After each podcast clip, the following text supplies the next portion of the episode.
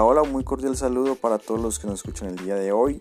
Esta sección que inicia a partir de hoy se llama Podcast con Juanes y trataremos temas de política, de economía, de las elecciones que se aproximan, Congreso y Presidencia. Así que acompáñenme en esta nueva aventura.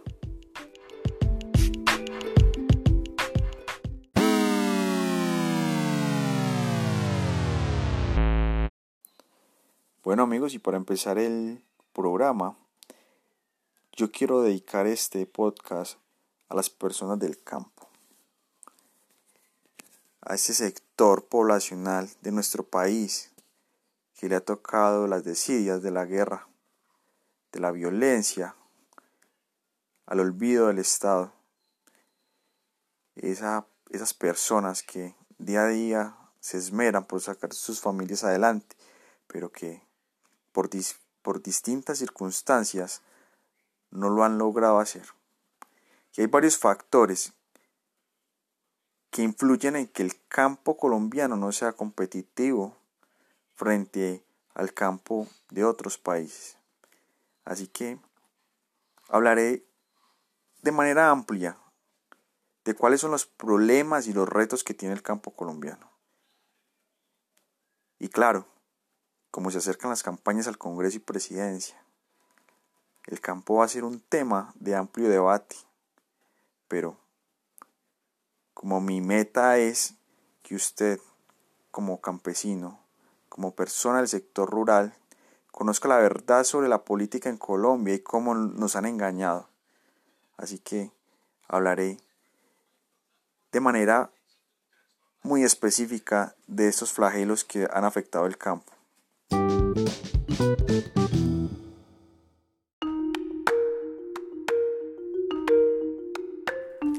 Bueno, como ya lo dije, eh, vamos a hablar de, de esos factores, esos problemas, esos retos que tiene el campo colombiano. En primer lugar, tenemos que tener claro que los bienes de capital para el campo, es decir, las herramientas, los insecticidas, la, maquinaria no se produce en Colombia. Efectivamente, esta se produce en otras partes del mundo. En ese orden de ideas, para ser competitivo el campo, lo primero que debe tener el campesino a la mano son esas herramientas, esos bienes de capital. Y el problema no radica en que se hagan por fuera, el problema, el problema radica es que distintos movimientos que dicen que quieren proteger el campo, pues finalmente a esos bienes de capital los quieren grabar, es decir, graban las importaciones de insecticidas, de abonos, de, herramienta, de maquinaria para el campo y actualmente muchas de, muchas de, esas, de esos elementos que ayudan al campesino para que su labor sea más productiva, sea mucho más eficiente, pues están grabados con aproximadamente el 35% solo en impuestos de importación. Pero a su vez, el campesino se enfrenta a otro reto, que es que cuando consume su producto debe pagar el 19% de IVA. Hay otros impuestos que van que van dentro del precio de estos, que finalmente hacen que eh, esos productos para el campo, para, para que el campesino trabaje su tierra, pues hagan que el producto final, es decir, ya la, fruta, el vegetal, pues se haga más caro frente a otros productos, otras frutas, otros vegetales importados de, otros países. Así que en ese orden de idea, la principal talanquera que han puesto los políticos en Colombia son los impuestos a las importaciones, que, como ya lo vengo explicando, son las que impiden que, en primer lugar, que el campesino, que el producto del campesino sea competitivo. Así que yo creo que si, si, usted es una persona que se dedica al campo, que se dedica a esa labor tan bonita de cultivar nuestros alimentos, debe tener conciencia ya después de escuchar esto, de no votar por candidatos que le digan que van a, que van a grabar las importaciones, porque al grabar las importaciones lo están afectando a usted también.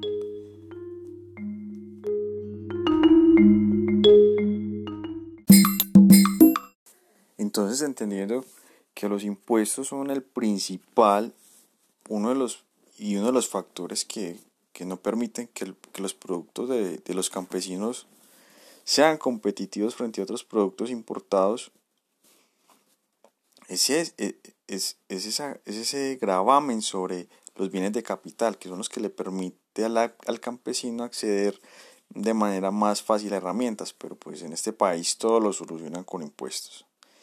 Ahora, el otro problema es que cuando ya el campesino logra producir ese, ese, ese producto, pues pongamos de ejemplo el banano.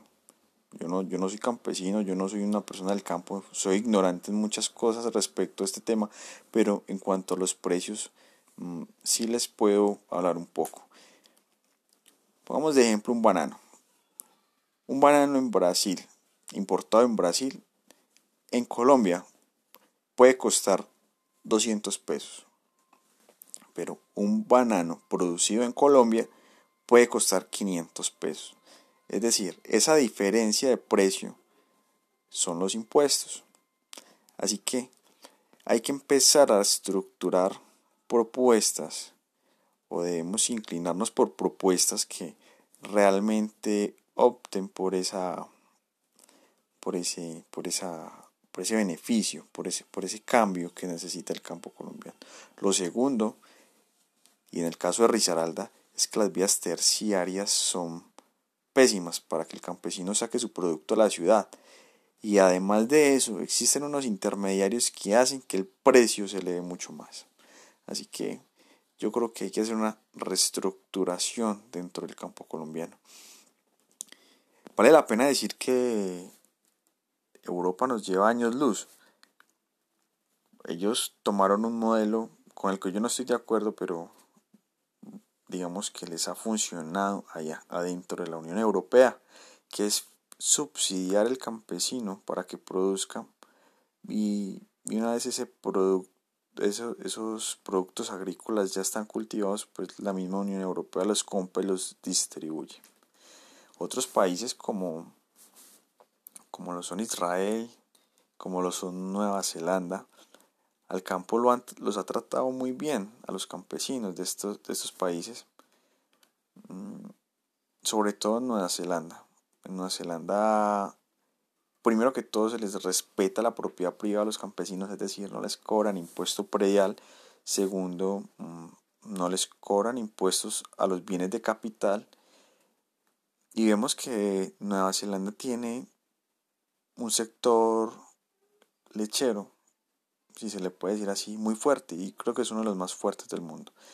En cuanto a Israel, vemos que es uno de los países que mayor, mayor cítricos produce, siendo un desierto, y exporta a Europa y a Asia. Entonces podemos tomar ejemplos como estos donde los impuestos son realmente bajos.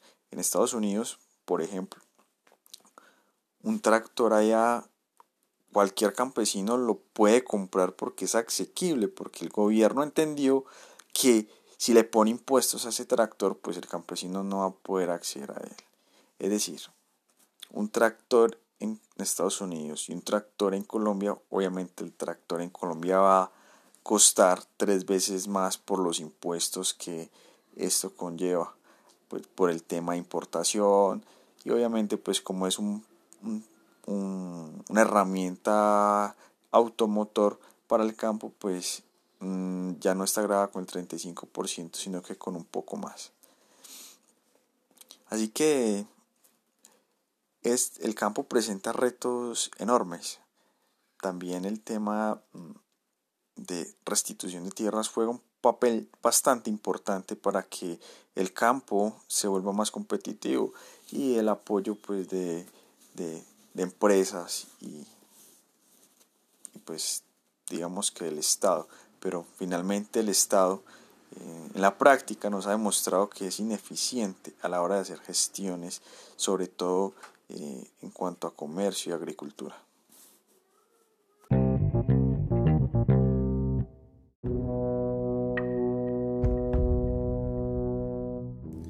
Bueno, y para cerrar amigos, eh, hay otra cosa que yo creo de manera muy personal, que es uno de los factores que afecta al campesino en Colombia. Principalmente creo que el Estado, que es el que tiene casi todo el monopolio de la educación, debe llevar a los municipios donde son mayormente rural programas de educación no solamente en, cómo sembrar, en cómo trabajar el campo, sino que una vez tengan sus productos, o sea, sus, commodities, como se conoce popularmente en economía, es decir, la fruta el vegetal, pues el campesino sepa y tenga las herramientas y el conocimiento de transformar ese producto. Un ejemplo, si usted es campesino y produce cacao, es que se le brinden las herramientas a nivel educativo y a nivel empresarial para que usted pueda transformar ese cacao en chocolate, en el chocolate que nos comemos todos los días. De esa forma, ya usted pasaría de ser un, un campesino común y corriente dependiente de los commodities a ser un hacendado. Es decir, su nivel o su calidad de vida se va a ver mejorada porque ya su tierra va a ser una empresa, su, finca, su, parcela, ya no va a estar solamente enfocada en el cultivo, sino también en la transformación de producto. Y eso es lo que ustedes como personas del campo tienen que exigirle a esos gobernantes, esas facilidades, no solamente para cultivar, para, para comercializar o exportar, sino también para poder transformar ese producto. Así que yo creo que eso también es uno de los grandes problemas que tiene este país y es que al campesino no se le brindan las herramientas suficientes para que haga de su tierra lo que tiene que ser, una gran empresa.